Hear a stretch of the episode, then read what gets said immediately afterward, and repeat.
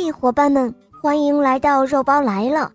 今天我带来的故事叫做《月亮种子》。这天晚上，小兔子望着天上的月亮，它心里想：“哇，月亮真漂亮，真亮啊！如果我有一个小月亮，那该多好！”这样晚上睡觉的时候，我就不怕黑了。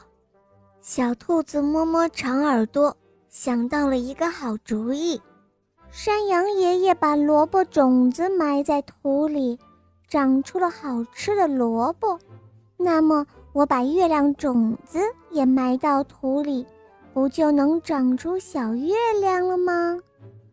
猫头鹰爷爷说：“月亮下了夜班。”会在树林里休息，说不定月亮种子就在树林里呢。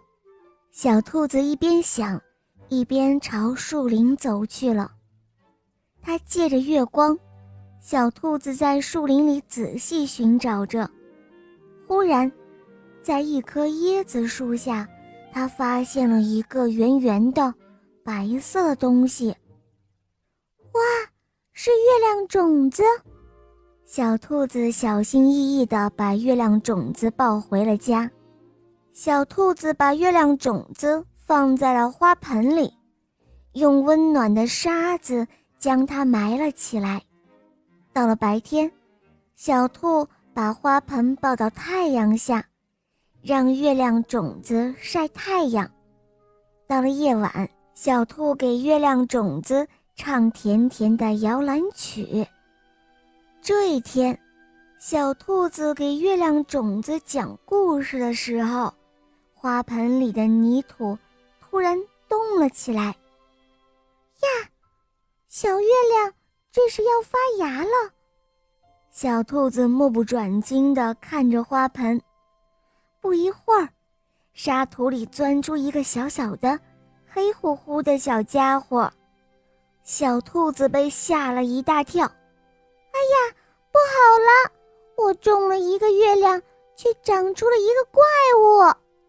黑乎乎的小家伙继续往外钻着，最后一只小乌龟从花盆里爬了出来。